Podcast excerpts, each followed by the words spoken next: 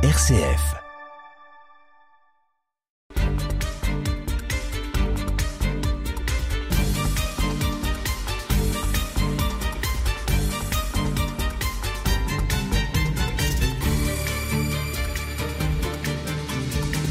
Création, organisation, construction. Le Collège Saint-Étienne est un établissement d'enseignement. Qu'en est-il au XIXe siècle? De la pédagogie et des innovations dues aux prêtres enseignants. Il ne faut pas croire en effet que la réflexion pédagogique n'a pas existé avant que des professionnels de cette matière s'en emparent et écrivent des livres aussi peu passionnants les uns que les autres.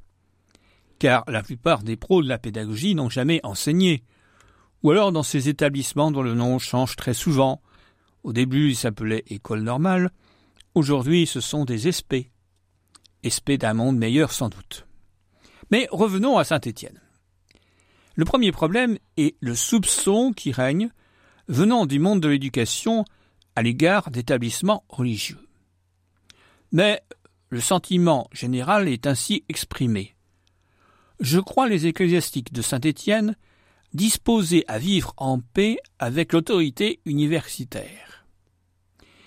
Il est un fait que l'appartenance de ces prêtres au diocèse, c'est-à-dire à la région, et non à une congrégation au rayonnement plus vaste, et dont on savait à l'époque qu'elle échappait quelque peu à l'autorité du l'évêque, facilite les relations. Le rapport de 1908 note toutefois que si le directeur paraît libéral, l'enseignement doit être tendancieux chaque fois que l'Église est en jeu. Mais aucun exemple n'est donné.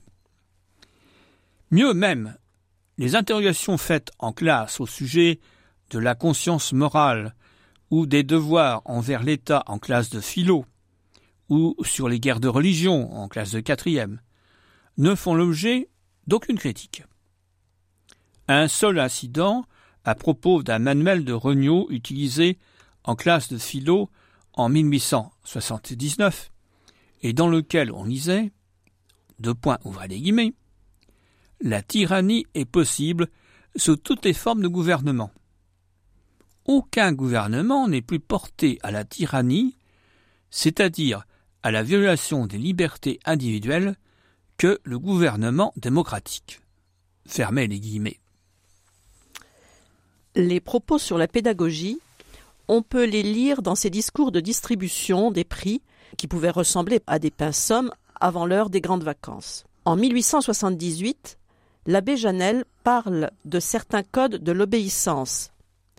Il insiste sur le fait fondamental, elle a son origine en Dieu. Dans le cas contraire, sur quoi la faire reposer? Ce n'est qu'un pouvoir de convention devant lequel l'enfant consent à abdiquer aujourd'hui et contre lequel il se révoltera demain. Le supérieur qu'est devenu l'abbé Janel aborde le problème toujours actuel lui aussi des relations parents-professeurs. Il définit le rôle de chacun et leur complémentarité. La réflexion sur la place des sciences est abordée par l'abbé Hureau l'étude des sciences et surtout des mathématiques donne à l'esprit une force, une rigueur, une patience incomparable. La culture scientifique ne saurait par elle seule développer le goût, le sens de la mesure, la pénétration de l'esprit. Les mathématiques, dont l'abstraction suppose une gymnastique intellectuelle proche de celle demandée à l'étude de la grammaire par exemple, trouvent grâce. Les autres sciences expérimentales sont considérées comme secondaires. Signalons que l'abbé Hureau deviendra par la suite évêque de Nancy. Toutefois, l'abbé Adam, en 1891, affirme que les sciences naturelles et expérimentales ouvrent et exercent l'intelligence des enfants, donnant à l'esprit et à la raison toute leur solidité et élevant l'âme jusqu'à l'idéal. Il insiste pour qu'on mette l'élève au contact avec les faits, en évitant toute abstraction. Le rôle des lettres est primordial. Nous l'avons vu par l'horaire qu'il aurait réservé. En 1880, l'abbé Étienne insiste sur le rôle des lettres dans l'éducation. Semblable à un archer mystérieux et puissant, Elles font vibrer harmonieusement toutes les cordes de l'âme. Monseigneur Sevin, avant de partir le 18 octobre 1912, après un séjour de trois ans, analyse le travail de l'esprit et la formation de la volonté qu'exige ou que procure l'étude des langues mortes, le thème, la version, la préparation des auteurs. L'abbé Étienne, encore lui, en 1907, emmène, si je puis dire, son auditoire à Delphes, en Grèce antique. Quelle modernité L'idée sera reprise Beaucoup plus, tard. Monseigneur Sevin, qu'on a parfois injustement traité, je trouve, sans doute en raison de son bref séjour à Chalon, a instauré dès 1909 un cycle de conférences pédagogiques. On dit bien conférences pédagogiques et non pas journées pédagogiques comme nous en avons connu certaines. Il expose sa conception du professeur. Il doit avoir un grand amour de ses fonctions et de la maison à laquelle il est attaché. Il doit être toujours prêtre. N'oublions pas que tous les professeurs sont des prêtres. Des prêtres ont la responsabilité d'une paroisse, eux ont la responsabilité d'une classe, c'est-à-dire de jeunes gens qu'ils doivent former. L'action éducative s'adresse à toutes les facultés l'intelligence, la volonté, le cœur. Il faut enseigner ses pensées et ses sentiments. C'est là l'art de la composition et du style. Et il présente une application pratique de cette théorie, car c'est bien beau de donner la théorie sans jamais donner d'exemple. Et il va utiliser pour cela l'églogue de Virgile. Ce texte annonce qu'on verra refleurir l'âge d'or à la venue d'une vierge et d'un enfant.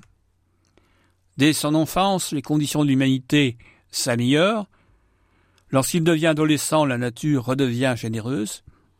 Lorsqu'il est adulte, un âge d'or règne sur la terre. L'auteur se présente comme un professeur inspiré. La deuxième journée est consacrée à l'enseignement des sciences. L'abbé prieur est chargé du rapport.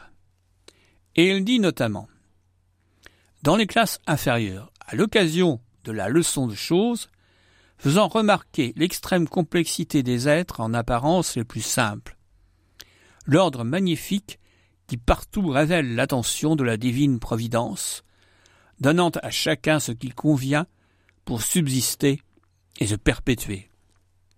Il insiste sur une idée fondamentale pour lui dans cette période difficile, il est nécessaire que la science ne soit pas contre la religion. La question du modernisme est soulagante. On peut y voir partiellement la raison pour laquelle dans ce domaine on a un peu négligé l'étude et qu'elle reste en tout cas entre les mains de professeurs ecclésiastiques. La troisième et dernière journée est consacrée à l'enseignement de l'histoire. Ah, ça c'est beau. L'abbé Favret en fait le rapport et montre comment cet enseignement doit être conçu. Dans le premier cycle, on doit raconter les faits. Dans le second, on doit les expliquer et en faire l'enchaînement. Le manuel doit être complété par le professeur. Il n'est qu'un auxiliaire. On constate, à travers ces réflexions, que certains problèmes demeurent, mais qu'à l'époque on préférait être clair dans la définition des buts à atteindre dans l'enseignement et pour les méthodes utilisées pour parvenir à cette fin. Mais la particularité de Saint-Étienne, c'est l'enseignement religieux que l'abbé Janel réorganise en 1884. On commence dans les classes élémentaires par le catéchisme diocésain, puis les commandements de Dieu en septième, ainsi que l'histoire sainte. En cinquième, c'est l'étude de la vie de Jésus, ainsi qu'en classe de quatrième. Puis vient l'histoire de l'Église et l'apologétique.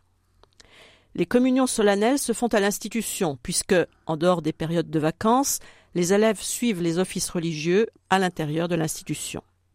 L'abbé Janel, ayant une dévotion particulière pour la Vierge Marie, en 1876 est créée la congrégation de la Très Sainte Vierge Marie.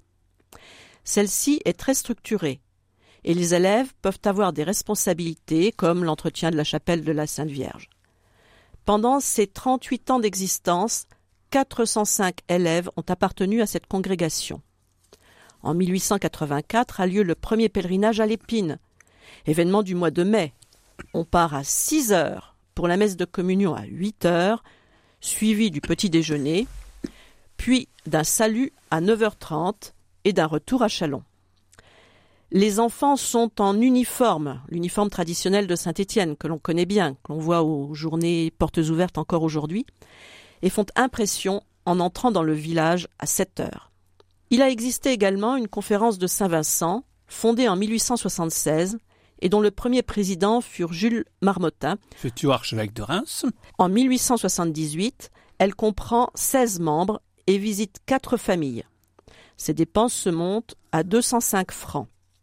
En 1888, son effectif est de 20 membres actifs et 10 honoraires. Son budget est alors de 477 francs. Elle s'éteint en 1890, faute de membres, et renaît en 1905, sans doute grâce à l'arrivée des petits séminaristes. Elle comprend alors 10 membres. Parmi les solennités diocésaines, la fête Dieu.